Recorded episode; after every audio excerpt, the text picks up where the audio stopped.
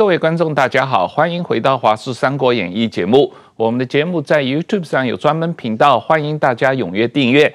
今天我们很高兴请到了亚太精英交流协会秘书长王志胜老师再次来我们的节目，同我们对比一下最近蓝绿白三党的总统候选人的两岸政策。呃，王老师你好，是黄大哥好，呃，石板先生好，呃，石板先生好，大家好。这个呃，王老师，我看你最近也组织了一个记者招待会啊，是在这个会上，你有特别总结了三位总统候选人的两岸政策。那这里面你们有提到，这个赖清德的两岸政策的核心是维延续蔡总统的维持现状的路线啊，努力成为和平的缔造者。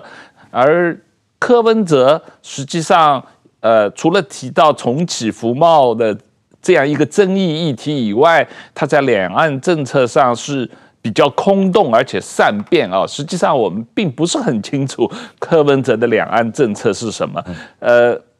侯友谊当然千呼万唤始出来，最近终于面对了九二共识议题啊，是很清楚的，他会延续马金路线、马英九路线嘛。那。嗯，就你的理解，这三个候选人的政策的具体的两岸政策内容和他们要如何说服台湾的民众、选民和国际社会呢？嗯，是没有错。其实，呃，在大概六月底开始，我觉得选战进入了白白热化了。那那台湾的总统大选一样，就呃，两岸议题一定是这个兵家各争之地，也是不管是国内的民众，或者是国际社会会放大来检视总统候选的一个非常重要的核心哦。可是我们看到，从大概大概从六月下旬开始吧，其实在两岸的议题当中，第一个抛出来的其实应该是柯文哲，他那时候提到了所谓重启服贸的问题。嗯，好，可是。到此为止就结束了。重启服贸之后，呃，那因为发现整个社会的反弹啊，声浪呃比较大，所以他说又他说又改这个转弯变成是，呃，他是反黑箱，不是反福贸这样的状况跟立场。那。哎，可是过不了多久，我们就看到说，这个呃侯友宜先生他在这个金溥聪啊进驻之后，哎，看起来在两岸政策上面也开始有所谓的起手式的出现，特别是讲了一个所谓的宪法九二。那当然，同时他同一个时间在包包装了两岸，包括国际的政策，也提出了那时候提出所谓兵役四个月嘛，那引起很大的这样子的风波了哦。那所以可以看得到说，两岸的这个政策确实开始各个候选人他必须做表述。哦，不过相较于刚刚讲柯文哲或侯友宜都还在点的部分，譬如说柯文哲他就跟你谈个经贸、服贸，谈完打就像打带跑啊，跑了打完之后就跑，跑完之后你再问他就不了了之了。那侯友宜他虽然是在马金路线讲宪法九二，可是一看到社会有争议，不管是这个九二共识的问题、兵役的问题，一有争议或者是有这种不同意见的交锋之后，哎，他又不见了，又又又缩回去了。哦，那也没有讲清楚、说明白。比起来，其实呃，赖清德副总统他其实从四月份那时候被提名，正式提名为民进党的总统候选人哦，呃，那时候我记得他的这个讲话的当时，比如谈到和平保台，讲到要这个延续蔡总统四个坚持的路线，那差不多也是到同一个时间，当侯友宜、柯文哲各自有抛出两岸的议题的时候。他是比较完整的做一个论述，而这个论述在应该在七月五号的《华尔街日报》上面的投书。那他讲的虽然是四个支柱，但是在我们看起来哦，大概比较清楚的可以讲出来说，他延续蔡英文总统维持现状的路线。换言之，他把维持现状、捍卫这个保护中华民国台湾的主权哦，视为是他基本上位的一个立场跟基础。那用四个支柱，我们看起来它是一个如何去达到维持现状、如何和平保台的主要的一个呃主要的路径啊做法，大概比较完整的去做阐述。所以如果在这个时间点哦，就是这个七月上旬，在距离选举还半年的时候，我们来看到现在三个总统候选人的这个两岸政策的时候，我就说对柯文哲来讲，看起来像是打带跑的一个状况，而且空洞，而且其实你会看到他去美国讲了一套，这样到日本讲了一套，那接下来我们也不知道他还要去。出访去哪里，还会在这次上面有什么变化，也不得而知。那对国民党来讲，看起来就是延续十年前马金路线的这个两岸政策哦，特别是这个呃金溥聪进驻之后哦，那看起来不管是宪法九二，不管是兵役四个月等等之类的，或者是在美中之间的立场跟态度，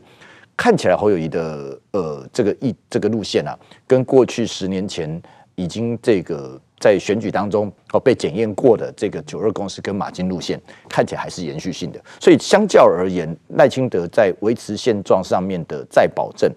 看起来是对于台湾民众，甚至对于国际社会比较有说服力，也会比较有一个信任。我想先提一下赖副总统他在《华尔街日报》的投书，你刚才提到的所谓四大支柱啊，嗯，这个呃保持台海的永续和平嘛，这里面第一是强化国防的核主能力，第二是巩固经济安全发展，第三强健民主伙伴关系，然后最后目的是。维持两岸现状嘛啊，对，这个四大支柱，呃，从国防、经济、呃，民主伙伴和维持两岸现状，这个呃思路是很清楚的。那本质上跟呃蔡总统的呃四个坚持也是一个延续的概念嘛。那我我想从呃一般老百姓选民的角度。呃，我想我们的概念是有了这个维持现状、和平保台，然后蔡总统的呃四个这个呃坚持，然后赖副总统的四四大支柱，但是具体这个怎么来实践他的这些概念？嗯嗯嗯嗯，作为选民来说，还是想知道一些更具体的内容吧。我觉得是不是还是有必要呃，能够从。呃，总统候选人的角度能够告诉大家，哎，我们怎么把这个四柱、四个支柱建立起来，建立的啊牢固扎实。嗯，对我我我完全赞成，完全赞成万华大哥所提到的了哈。其实呃，不管你说四大支柱，然后或者是各式各样的议题，其实呃，两岸议题大概回答几个面向了哈。第一个，我觉得我觉得最重要而且最直接的，还是你的两岸定位、跟态度、跟立场。哦，那其实这是三个总统候选都必须都必须提到，都必须面对的。那我们可以其实可以看到，对赖清德来讲，他很清楚了，就四个坚持里面所提到的，比如说你说中华民国跟中华人民共和国主权互不隶属了，哦，那这个中华民国台湾是一个主权独立的国家等等，哦，这个这个态度大概是立场跟态度是清楚的。可是如果你相较于侯友谊，相较于柯文哲，侯友谊讲的宪法九，他还是扭扭捏捏，没有讲清楚台湾跟中国、中华民国跟中华人民共和国之间关系到底是什么。哦，还是还是讲不清楚，说不明白嘛。哦，那其实我们也都知道，他其实后面还是那个一个中国的架构之下。那柯文哲更妙了哦，柯文哲他大概就是他的说法，就是等他当上总统之后，他去问习近平这个两 两边的两我们两边到底是什么关系哦？他大概也不，我估计他也大概不会回答，也不愿意回答。哦，所以这个部分大概是最清楚的。那在两岸定位之外，其他的部分就如同刚刚大哥所提到的，说我们如果说哎，OK，要维要。这个延续一个维持现状的路线，那实际的做法是什么？其实赖在四大支柱里面提到的，呃，大的方向大概都很清楚。第一个，第一个说提一个，呃，第一个是提到国防的部分、安全的部分，那是提到有关于台湾这个自主防卫能力的提升。其实这一系列的脉络还是和过去这七年多来蔡英文总统的路线是一致的。好，那这个做法其实看起来也是有成效的，包括什么？包括你要自主提，想办法自己。自主提升防卫能力，哦，这个部分其实我们不看透我们的这个军售啦，哦，或者是我们的这个自主建军啊、潜舰国造，这其实都在都在转型当中。那第二个当然就是美台之间的合作，去发展不对称的战力。那这个部分也其实在努力。所以你会看到说，为什么在蔡任内，所谓就回到兵役的问题，兵役为什么延长到一年？它其实很大一块是对于我自主防卫能力。以及后面我有足够的训练之后的，呃，这个所谓的后备全民动员的能力的一个提升，那这些东西你要让国际社会说服国际社会说我们有能力自主防卫，我们也有决心要自主防卫，那人家才会未来如果台海不幸受到中国的攻击的时候，人家才更更愿意。这个来协助你，这是我们自己要有自己坚定的立场。那看起来至少赖在这个部分讲得非常清楚哦，把自主防卫、不对称战力、美台合作，其实在一系列延伸，带延续菜的路线之外，我估计他应该会在。所谓防卫的部分，或者是说不对称战力的发展上面，我觉得他应该会有更多的具体的想法。那当然，你会随着选战的接近，不管你是白皮书的方式啦，或者是政见的方式，再做一一的呈现。那但是至少方向是很明确的哦。那我就随便举侯友谊的例子，同一个时间，其实侯友宜提到那个兵役四个月又又整个大转弯、法夹弯的状况，你就会知道说，哎，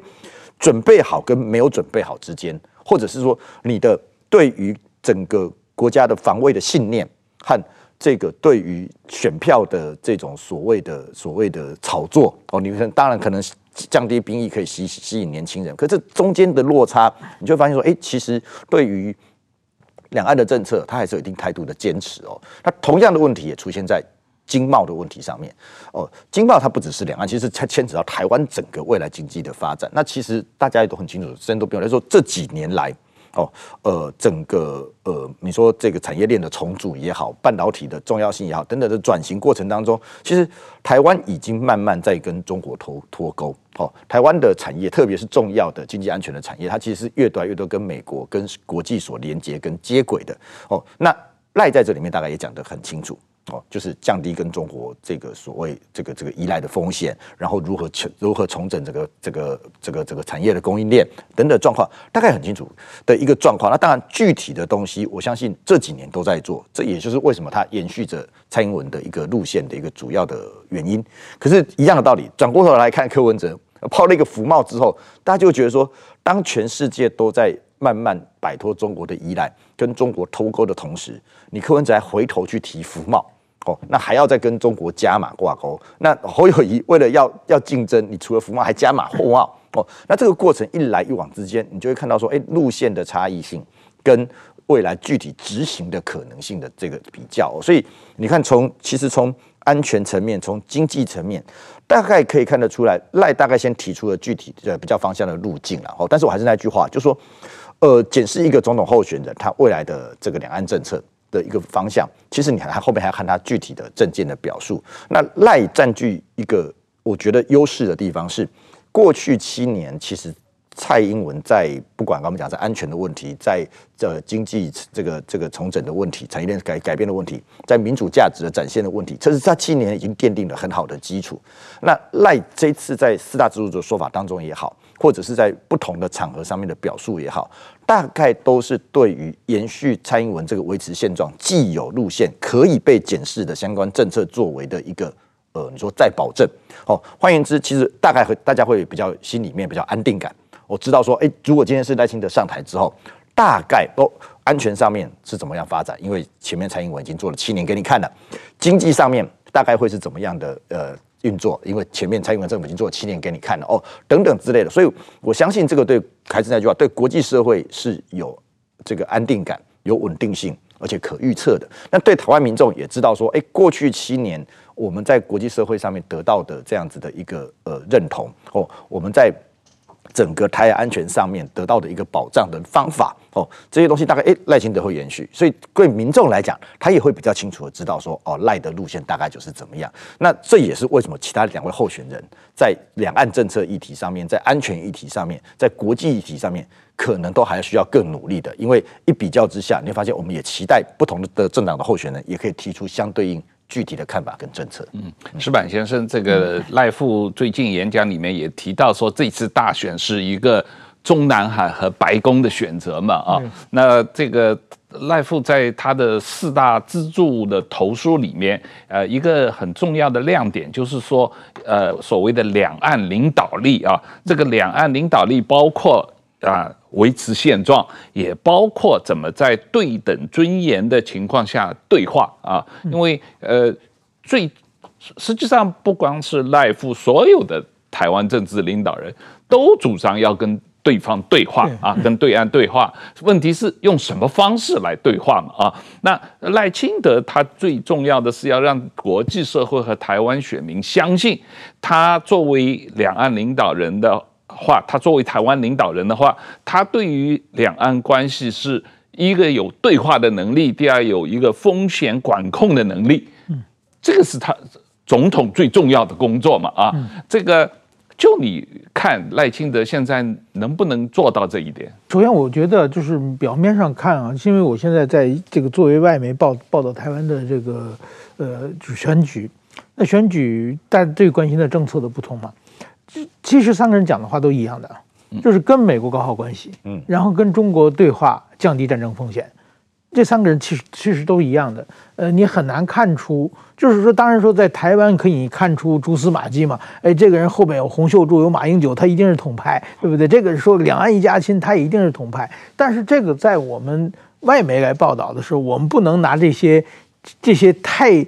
细节的事情拿拿出来说事情嘛，就是主要他看他们的大的政策方向，大的政策方向都是一样的。但是有一点不，毕竟不同，就是双方都三个人都主张亲美，但是和美国有长期的合作，在美国有信任关系的只有赖清德，剩下两个的话，好像美国都不是太不太放心嘛，对不对？这这是一点。那么这这这，然后呢？呃，跟中国的关系，跟中国的关系呢？换句话说，这个这三个人中国都不太放心。如如果按中国来说，就是说，呃，跟中国有信任关系的逻辑的讲的话，如果是马英九、呃张亚中他们上来，可能中国是比较放心的嘛，这这是自己人。但是说侯友谊和柯文哲他两个人在中国来看，其实也不是自己人嘛。嗯，就是他们的论述其实也很少提到，就是说太倾向中国的。那么，据最近的，终于有一点区别是什么呢？金溥松、马英九团队进入了侯友谊的阵阵营，这个他是金小刀有没有砍人，我还不知道。但是金这个侯友谊阵营的政策改变了，一个是服贸问题，一个是九二共识。这两个改变之后呢，那么我们外媒就比较放松了，就是可以看清楚了嘛。啊，这个因为九二共识是外交，就是我就分三点，一个是这个军事国防，这当然是现在候选人都说要强化国防嘛，保卫自己嘛，看不出区别。但是在政治上，侯友谊承认九二共识了，那么赖清德拒绝，这个柯文哲不说，那这样的话就是。看得清楚，九二共识有没有九二共识？其实这个是国际社会对台湾海峡能不能干预的一个非常重要的一一个一项啊，就是九二共识就是一个中国嘛，不管后面有没有各诉各自表述，就是一个中国嘛。嗯，你一个中国，你们俩都说一个中国，你们自己的家务事嘛。这这个夫妻吵架的邻居就不不方便插手，不方便出来了嘛。如果但是如果说，哎，他是恐怖情人，他他他他。我根本不认识他，他他现在非说我跟他有结有婚约，这个的话邻居警察都要管。但是说如果你们互相都承认自己一家人的话，国际社会至少想参与台湾海峡有事参与的力度要小减小得多。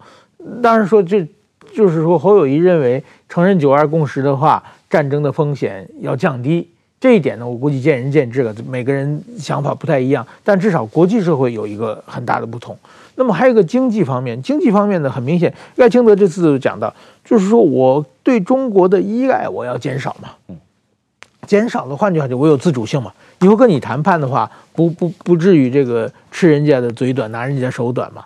呃，但是说重启服贸，侯友宜已经完全重启了，柯文哲呢说要讨论嘛。柯文哲每次讲的都不太一样，所以说到底他对服服贸的什么意见，我们也没有看清楚。至少他需要讨论嘛，也许是将来第二步、第三步要起服贸，但是一旦重启服贸的话，就会加深对中国的依赖嘛。这个和现在国际社会的潮潮流是不一样的嘛。国际社会大家都是跟中国切割嘛，在这种时候你要加深对中国的经济上的依赖的话，这个。之后是不是还有台湾的自主性？这点我觉得，呃，是大家可以考虑的嘛。所以说，我觉得过去呢，这三个人讲的政策一样，现在呢，终于渐渐的可以看出有所不同了。这一点呢，我觉得不光是对台湾选民投票时候判断，包括我们外媒报道的时候呢，最近我也是非常乐观其成，希望这个台湾的这个总统大选能够，就是说怎么说呢，能够真正的变成一个主要的议题啊。最近台湾天天炒炒那个白饭吃吃没 吃吃饱没吃饱的问题，我觉得这些问题就是一个很小的一个商业纠纷嘛。我觉得这些天天充斥媒体的话，整个在这么重要的这个台湾的何去何从的国家安全问题没有被广泛的讨论，是一个很遗憾的事情啊。呃，王老师，这个呃九二共识一个中国是不是两岸交流的基础或者前提？这个是中共最坚持的嘛？对，他我要你要跟我交流，你要跟我对话，你必须先接受一个中国原则。那当然，赖清德或者民进党跟国民党，呃，甚至于柯文哲的最大的差别就在这一个对这一点上嘛，就是我愿意跟你交流，但是我不接受你的前提，因此我希望是一个对等尊严的对话，没有前提的对话嘛啊，那。那人家这个东西有点鸡生蛋，蛋生鸡了。共产党说你不接受我的前提，不接受一个中国，我就不跟你对话。嗯，然后这个赖清德说，呃，我我愿意跟你对话，但是我不能接受你的这个前提。你觉得赖清德真的有这个这个所谓的呃两岸领导力的这个能力，让大家相信说，我可以在不接受九二共识、一个中国的原则下，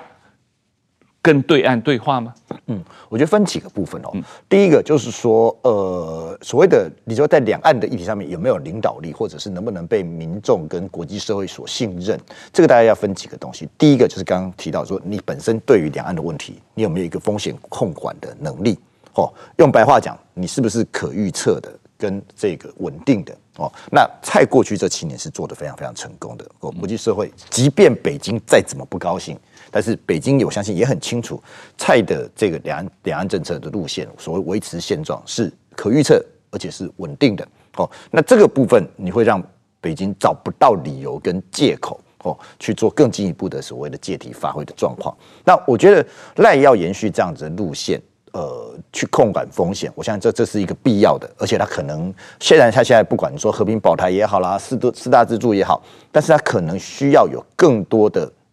呃，这样子论述来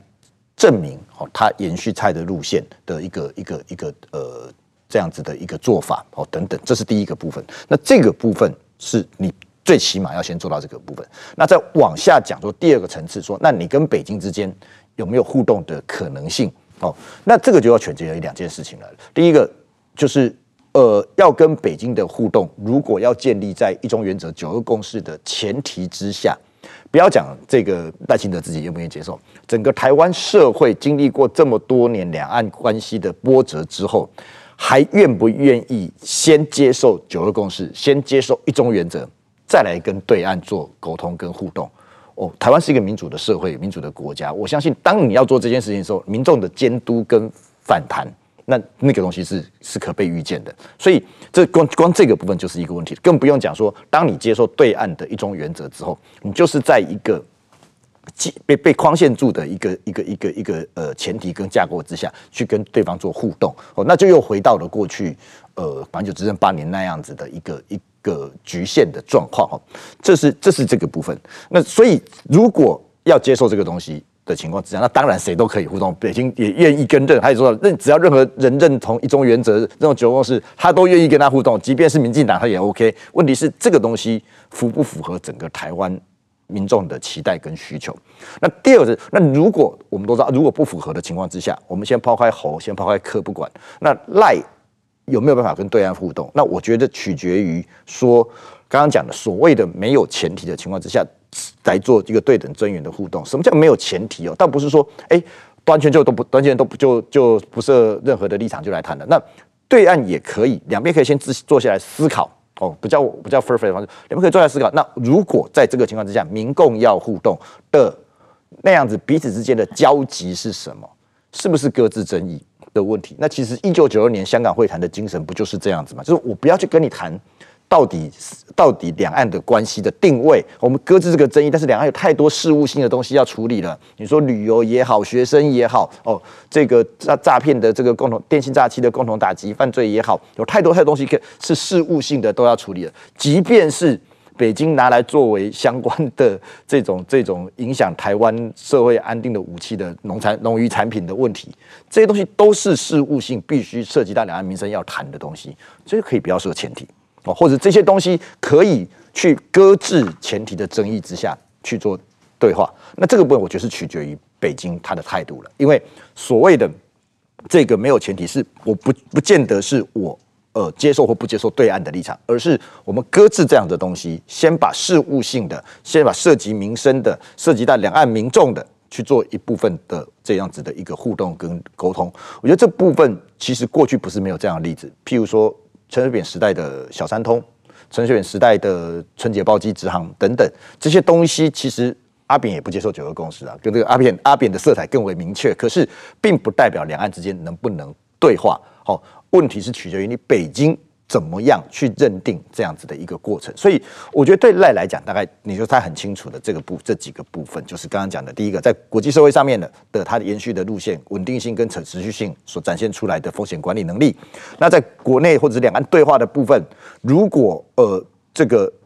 这个不接受九二共识已经是台湾社会，或者是就对于九二共识的不信任，已经是台湾社会的最大的公约数。其实我们也不需要再再再去思考这个问题，它就翻过历史的一页了嘛。再下来，那在不设前提之下。呃，可以做些什么东西？不一定是高阶的政治的协商互动，而可能更多是涉及到两岸民生议题的基本的一个呃交流。这个部分，我相信不管是谁执政哦，北京都应该要开大门走大路的来欢迎谈两岸之间的一个交流跟对话。对，我稍稍微补充，我觉得九二共识，中国所谓的一个原则。这个，但是中国的原则，他们是随时可以改变的。首先，九二共识就是没有一个共识嘛。后台湾的一个已经下野的一个在野党的一个人，他想出来的一个话，现在把它当神主牌，我觉得这是蛮奇怪的事情。那么我举举一个例子什么呢？比如说中日关系，中日关系，中国对日本的过去外交一定有两个非常重要的准绳，一个呢是日本的首相不能参拜靖国神社，第二个是呢。是一定要日本承认这个钓鱼钓鱼台就是尖阁诸岛的，就是说是有争议的领土。嗯，这两个当时在这个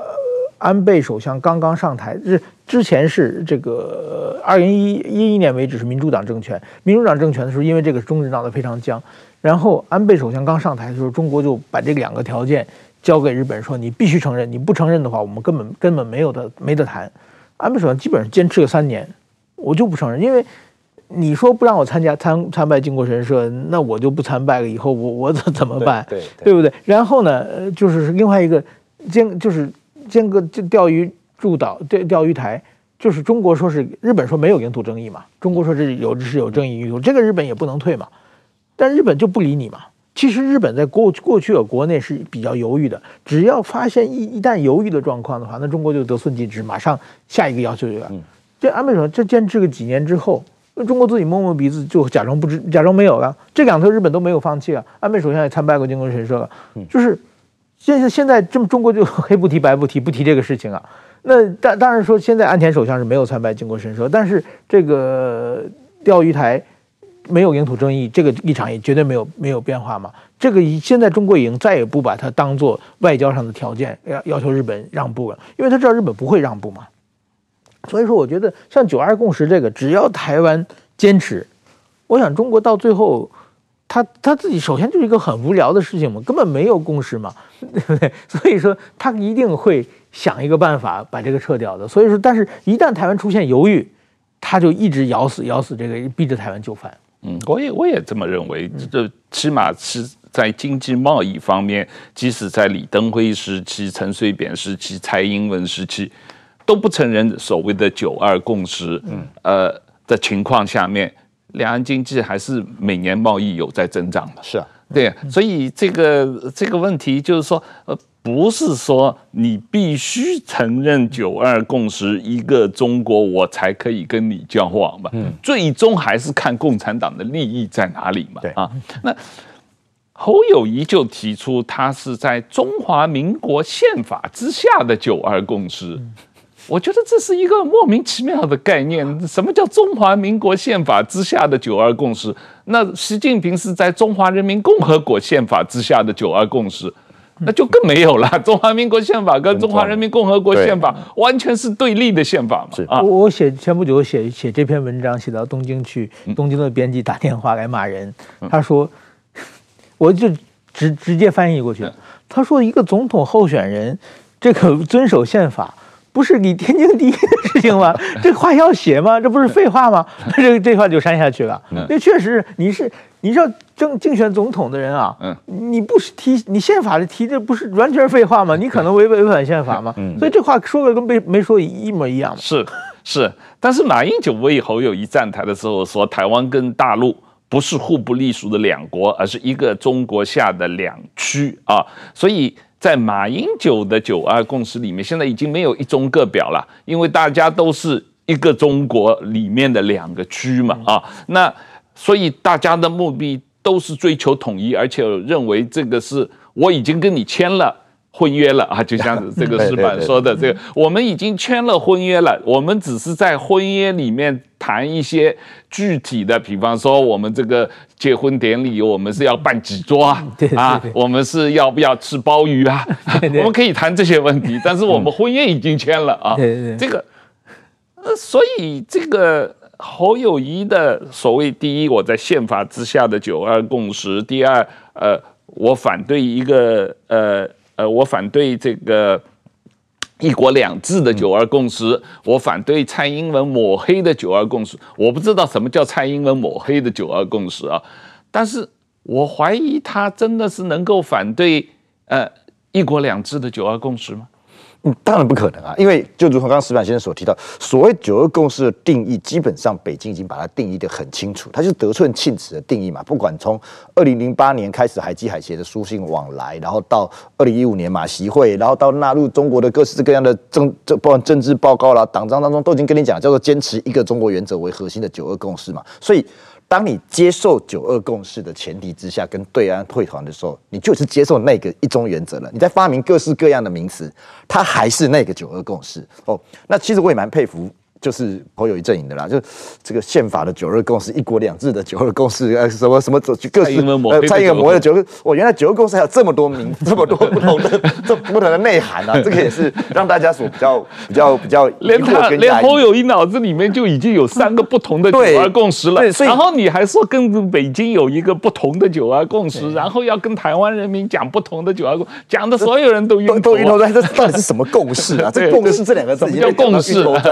没有人知道，他自己脑子里也不知道。但是北京很清楚，嗯，就是一中原则下的九二共识，就这么简单哦。你只要跟我谈了，启动了，即便当年马英九总统在以总统身份在新加坡跟习近平见面，在全世界的公开场合一握手，第一句话也是双方坚守一个原则，一个中国呃一个中国原则为核心的九二共识嘛。嗯，哦，结束。剩下的都不重要了，剩下你说什么关起门来讲的，讲的都大家都不知道嘛。对，全世界看到的就只有那一个东西。对，所以我才会一直，我们才会一直强调说，当你接受九二共识，不管你在发明各式各样花俏的名词，对北京来讲，还是只有那句话，就是一种一种，就是落入北京的这个整个的所谓在一个中国原则下面架构的一个一个一个一个陷阱或框架。所以，其实，在那样的情况之下。呃，再怎么去衍生，那都是枉然的啦。因为基本的核心没有变嘛，北京还是那个一中原则嘛。你不会因为你加了前面加了很多花俏的名词，它就不是一中原则，它就不是一国两制。所以这这样的说法，其实我觉得，呃，表面上好像好像谈了九二共识，事实上你要发现侯友谊谈了等于没有谈。休息一下，马上回来。呃，王老师，夏立言最近是代表国民党去参加海峡论坛，跟宋涛谈话，也是公开说，国民党是接受两岸对话的政治基础是一个中国九二共识，反对台独嘛？对，一个中国九二共识，反对台独，这是国共两党对话的政治基础，国民党接受的嘛？那因此，侯友谊作为国民党的候选人。他可能反对这个政治基础吗？他可能修改这个政治基础吗？他可能不同意这个政治基础吗？没可能嘛？对。嗯，对，所以不过过去国民侯友宜经常不同意国民党中央的决策，对，这个阳奉阴违的事情很多。但现在有了金小刀在他的 这个操盘，他现在变成是纯粹是球员了啊，叫往怎么打就乖乖的打。对啊，现在有了金小刀操操盘了以后，他已经脱不了这个国民党的政策了嘛。那我我觉得这个这个国民党的这些政策也都是国国民党一致的意见嘛啊，所以我我想侯友谊已经没有办法回。避了吧？没有错，就是说我我我还是补充一下，说侯友谊最大的问题就是他没办法回避几个东西，刚还是那个问题，两岸定位那是最核心的问题。你说马英九讲这个这个就是一国两区嘛？对，你看侯友谊也是乖乖的就接受，因为说他接受这个马金路线之后，你等于就把自己的路线给框限框限在那个一国的架构之下，只要框限在一国或一中。全世界就认为你台湾是中国的一部分，那你你这个东西，你台湾是中国的一部分，那你怎么捍卫所谓中华民国台湾的主权呢？这这其实这其实是很矛盾跟吊诡的问题啊。可是看起来侯友谊在这一块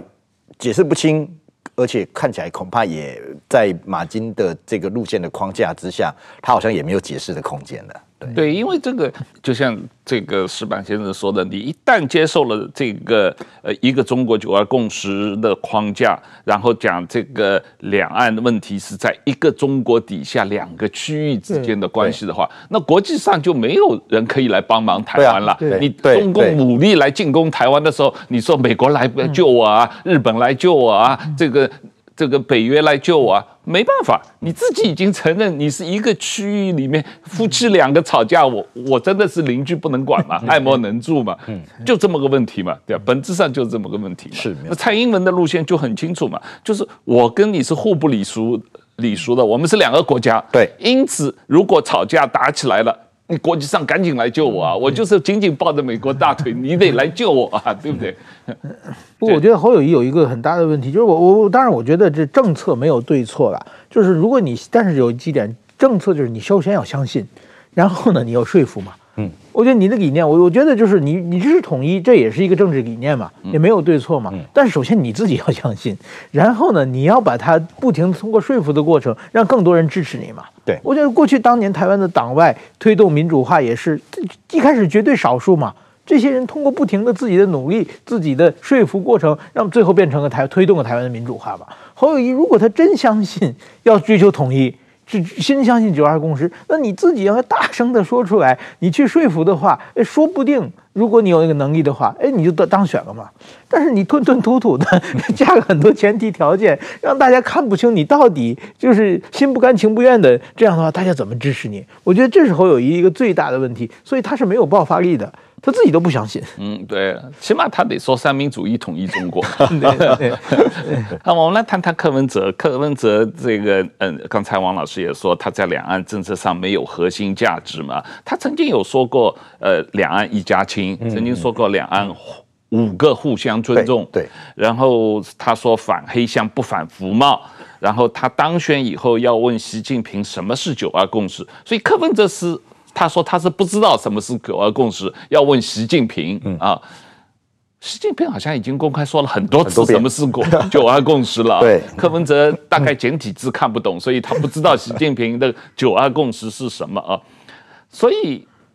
柯文哲到底说清楚、讲明白他的两岸政策的立场是什么？我觉得他自己可能都还搞不清楚他自己两个政策立场，或者他根本没有立场可言啊。我觉得矢板先生刚刚这个呃的的评论是很正确，就是说，相较于赖清德，至少以他的一致性，在国际社会上是认可的。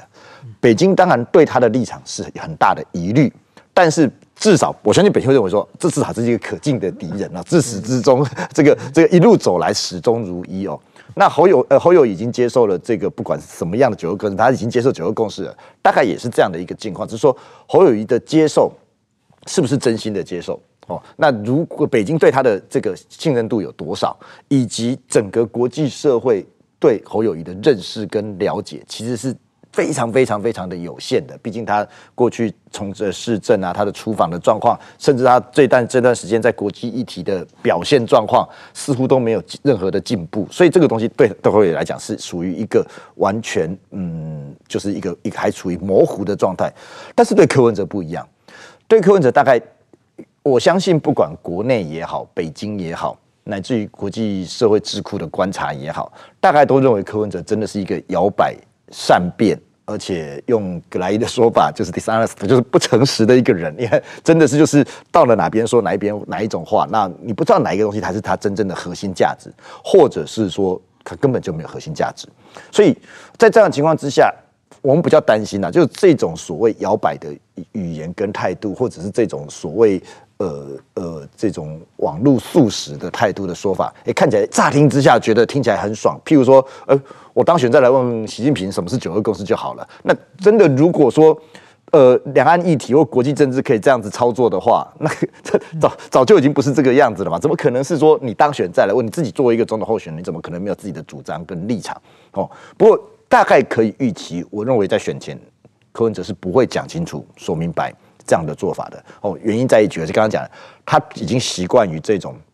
速食性的网络语言，他要争取的是更多选民的眼球，而不是真的要去面对做一个负责任的领导人，要去面对哦这个两岸的问题，或者是面对所谓的这个台湾的国际处境的问题，对他来讲，他可能在更在乎的是怎么样有声量，怎么样吸引让年轻人觉得说哇，你讲的话好新鲜，好好好有这个跟过去的这个非典型的一个状况，所以他可能这个真正在乎的是这些东西哦。所以呃，我觉得他就是随随波逐流的一个状况。可是这个其实是更加危险的，因为你不知道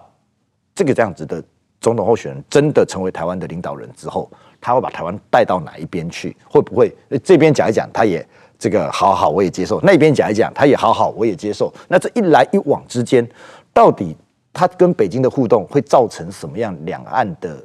的的变化跟发展？反而是完全不可预期的。赖清德可预期，侯友宜。现在至少缴了九宪法九二，你会知道他愿意接受那个一中原则的九二共识。北京对他会有什么样的态度？大概也可以被预期。柯文哲完全不知道，一下又跟你讲说，这个如果他当总统，要每天每年要挑一天网络攻击中国哦，一方面又要去问习近平什么是九二共识哦，那等等之类的。那所以这些东西，你会让他的刚刚讲那个叫不确定性跟不安全感是更高的，所以他反而呃。这样子的模糊跟摇摆，会让他我们会很担心，他未来会反而成为两岸议题当中那个 trouble maker 的那个核心，因为他的不确定、他的摇摆以及他呃投机的一个心态。哎，可是柯粉会觉得柯文哲很厉害，他智商一幺五七，他可以骗中南海，也可以骗白宫，可以骗习近平，也可以骗拜登。哎，这不是很厉害吗？我我我自己这么觉得啦。我觉得我拿北京的立场来讲好了。两岸一家亲，可以让他去参加上海双城论坛哦。那他当然就这个两岸一家也讲了嘛。但是两岸一家亲就能够在中南海蒙混过关吗？我相信，我相信绝对是不行的。你是一个市场市长的这个立场。我可以，我可以，北京都会喜欢先定性嘛。我可以认定你是就是台北市长，所以我是认定你是地方跟地方的交流。今天你是民众党党主席，今天你要参选台湾的总统的时候，你就必须在两岸的定位上面要有更清楚的一个说法了。我相信北京在这面不会跟你客气的哦。那所以这个光这个部分，其实你说骗得过去吗？那当然也是不不不不会像他想要当市长的时候可以蒙混过关。那更不用讲。国际社会，国际社会其实对对你的质疑就是，那你怎么每次讲的都不一样哦状况？那这个其实会影响到台湾在国际社会上的一个信用跟地位。这几年来，台湾之所以在国际社会上受到这么多认同跟支持，很大的原因就是我们的政策是很稳定的。刚刚讲是可被预期的哦，是说到做到的。可是如果磕上去之后说了。说说 说归说，做归做，一翻两瞪眼等等之类情况之下，你说呃，美国啦、日本啦，国际国际还会愿意支持台湾吗？如果我们的领导人是这样子的情况，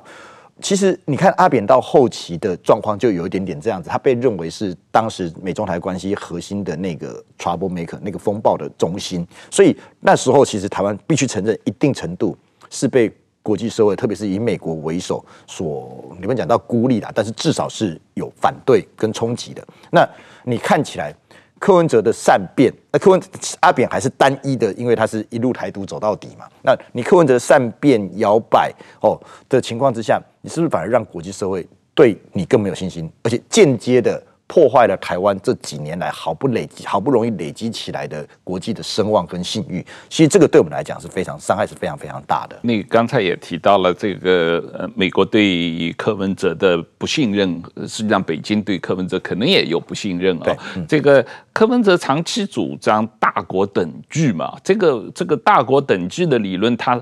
在公开场合说过很多很多次。嗯、可是他去北京访问之啊，不是去美国访问之前。嗯他又公开的下令，民众党全党不要再用“大国等距”这个名词了。嗯嗯，哎，他讲了很多年的这个他的核心外交政策，怎么突然之间又不能讲了呢？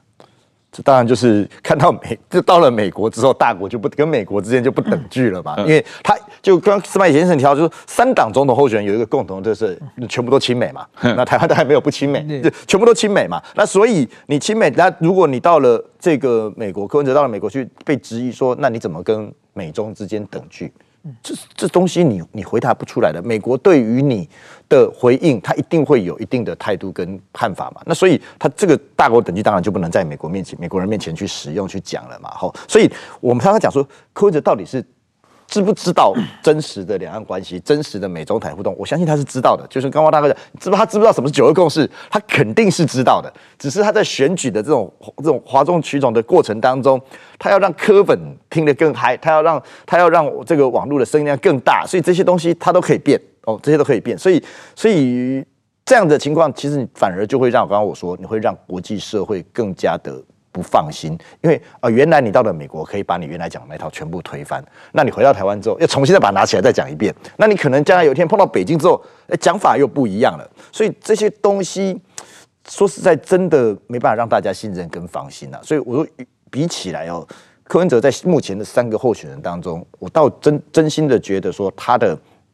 这个两岸政策哦，不是模糊的问题。是善变的问题，因为善变你就会对两岸造成不确定的风险，而这个不确定的风险，最后是我们台湾民众要承担的哦，这样的一个状况。嗯，石板先生，你觉得？这个 柯文哲的善变，但也表现在他对日本的访问和他对日本的很多发言嘛。呃，不过我我我我对他印象最深刻的一次，就是他在上一次大选期间，二零一九年的时候，他在电视上提过很多次。台美中的三角关系，他画了个图，在这个电视上讲这个台美中的三角关系。他说台美中的这个三角关系是这样：台湾是强盗，美国是银行，这个中国是警察。台湾是要去美国抢银行，所以来了个中国警察。这这个这个逻辑，我当时看了他这个东西，我就在脸书上写了一篇骂他。我说你你要当总统，怎么会说自己的国家是强盗呢？那你如果当上总统，你不就成了强盗头子了吗？对，哎，我觉得他这个可能。逻辑写错，如果台湾是银行，中国是强盗，美国是警察，这个好像还逻辑还对嘛？对，强盗要抢银行，警察爱管嘛？对。但是我觉得他他这个台湾是强盗这个逻辑，我也我也看不明白。而且他就是他很多话一一仔细细想，有有点问题。比如大国等距嘛，就是说台湾要跟中国和美国同居嘛，嗯，对不对？那两岸一家亲，是台湾和中国是像像亲人一样嘛？对，那如果数学公式代入的话呢？台湾跟美国也是一家亲啊，对，对不对？你你是又是等距，这两个一亲，那个也是。台湾既是中国的一部分，又是美国的一部分。对啊，所以说 这个逻辑就是很多语言的这个方方式。我首先我觉得像两岸一家亲这个这个话，在中文之中就讲完就听。那我是记者，我要翻译成日文嘛？翻译成日文这五个字是翻译不过来的。你要把它解释成一句话，这句话有两种翻译方法，一个是两岸。像一家人一样亲密，嗯，另外一个，因为两岸是一家人，所以必须要亲密，这两个解释都可以解解释通嘛，嗯，意思就不一样嘛，嗯，就是两岸像一家人的话，两岸 不是一家人，不是一家人要像一家人，就是我们像兄弟一样关系好，就说明我们不是兄弟嘛，才会说这句话嘛，嗯。那么两岸是一家，所以说这这句话“两岸一家亲”其实是有无数的可解释的空间的。就是我们翻译，我想每个记者翻译成日文的时候，他会用不同的翻译方法嘛。那所以说，我觉得，呃，怎么说呢？其实两岸是在这种文字游戏，其实没有什么没什么太大的意义啊。有各种各样的翻译，但但是说这个，如果说天天的造出各种各样新的概念，对的话，我觉得这个其实是就是说你是掩盖自己真正的意图的很多了。这中国是最容易。一会儿拿出一个什么呃新新的概念来来讲嘛，就是像什么韬光养晦什么，对不对？但一般中国人都看不懂的成语，然后就不停的给附属各各种各样的概念，就是有有各种各样的解释嘛。所以我觉得真正的选真正选举的话，不应该这个追逐于这种文字游戏，而是要拿出一些真正的具体的政策，让每个人都能说明白的事情嘛。就刚才这个有讲，要问习近平什么是九二共识，这个好像因为概念太多。大家听不明白，习近平九二共识就四个字嘛，一个中国，一个中国，对，也根本没有什么问，不用问这个中国人十四亿人都会回答。对，当然中国也有一句话说，呃，两岸一家亲，但是亲兄弟也要明算账嘛啊，我们即使是亲兄弟，我也要明算账，而且你走你的独木桥，我走我的阳光道嘛啊，这个你你这个。我们还是不同的人嘛，我们还不是一，对对对，即使一家人，我得明算账嘛。对，还有什么夫妻本是同林鸟，大概对对，一家人的问题很多，对不对？对，一家人问题很多啊，这个特别是你经常要家暴啊，对啊，对啊，因为而且你是把这个这个这个家暴。写成你的权利，写在婚姻里面，呃，契约里面说，哎，你只要不听话，我就有权利家暴你，啊，而且我是写在宪法上，我写在党章上，说我我随时可以家暴你。那我干嘛要跟他结婚呢？对吧？本质问题就在这里。你如果打算离家出走，我一定得家暴你。对对对。最后，呃，我我想我问一下这个，呃，我想我们来不及说郭台铭了，所以我们等他宣布选总统以后再谈这个问题。方哥，我想最后一个问题就是关于美国的态度啊，AIT 的主席。呃，最近有来台湾说，对于各个总统的参选人，他都有见面了，而且强调美国不会选边站。可是美国不选边站，中国一定会选边站。嗯，美国有什么办法可以阻止中国选边站吗？呃，我觉得第一个，美国不选边站的说法哦，我觉得是这样子，就是说，他当然，我觉得相较于中国，他当他第一个就是美国，他这样对于台湾的这个选举是不有任何干涉的，所以。他不选边站，并不代表他没有他的想法跟立场。我觉得这是两件事情哦。意思说，我或许满意赖清德，我或许不满意柯文哲，我或许不满意这个侯友谊，但是不会公开，不会公开讲，因为这是一个国家的这个内部的选举问题吧？对，但是他自己知道说，谁哪一个总统候选人对于美台关系，对于美国的利益，对于整个亚太的安全是最符合的一个态度。我相信美国自己也心知肚明，这也很好去做一个评判。这是第一个部分哦，那第二部分说中国的部分，但我美国当然没有办法去阻止中国选边站，这也很现实的问题，因为中国介选的方式，它其实是千奇百怪，而且无孔不入的情况哦，而且所以中国它不只是选边站的问题，它还会实际的介入选举。这刚刚跟我讲的，美国它公开不会讲哦，然后心里面也只有一把尺，不会有任何行动，这完全是两码子事哦。中国中国是不但公开会讲。还会实际的去进行介入跟这个渗透的一个动作哦，所以这个你说阻止中国的呃，你说第一个阻止中国的立场跟态度大概是不容易的。唯一最重要的其实是可以看到现在呃美方也积极在进行的，就是怎么样更有效的去建立美中之间所谓你说风险控管的机制。这个风险控管更多不是说我不让你怎么做，而是。不要因为误判而造成不必要的冲突跟摩擦哦。那我觉得这东西美国是有能力也积极的在进行这个过程当中。那我相信在特别在二零二四总统这这一段期间当中，这样子的一个状况。哦，是是美中关系，他要去共管这样的风险，避免擦枪走火的，这是第一个部分。那第二个才是说，那借选这个部分怎么解决？我相信这个是台湾社会内部要要努力的。那当然包括我相信很多的情报的共享啊、资讯的来源啊等等，怎么样去控管借选的可能性？不管你是不是这几天各式各样莫名其妙的假消息又跑出来了哦，假新闻也跑出来了，然后或者是。或者是未来更多具体的一些，嗯，不管在金流或人流上面的这种所谓的借选的东西，那这东西它有很多情报的共享，这个是跟台湾之间的合作哦，或者是避免未来在选举最后的关头中国的武力恫吓，那这个时候美国或者是国际社会对台湾支持的立场就很轻，就很重，就显得很重要。所以能我觉得能做的部分大概也就是这些东西。不无论如何还是那句话，呃。自己的主权要靠自己捍卫，自己的国家要自己救，所以我们必须要有足够明确的立场跟态度。刚刚讲的国际社会各才会愿意来支持你跟协助你。如果我们自己都选择屈服的话，那国际社会就更没有来这个支持你的空间跟可能性了。对对，那个好，谢谢王老师，今天时间差不多了啊。那这个谢谢你的时间来参加我们的节目，谢谢石板先生，谢谢，谢谢大家。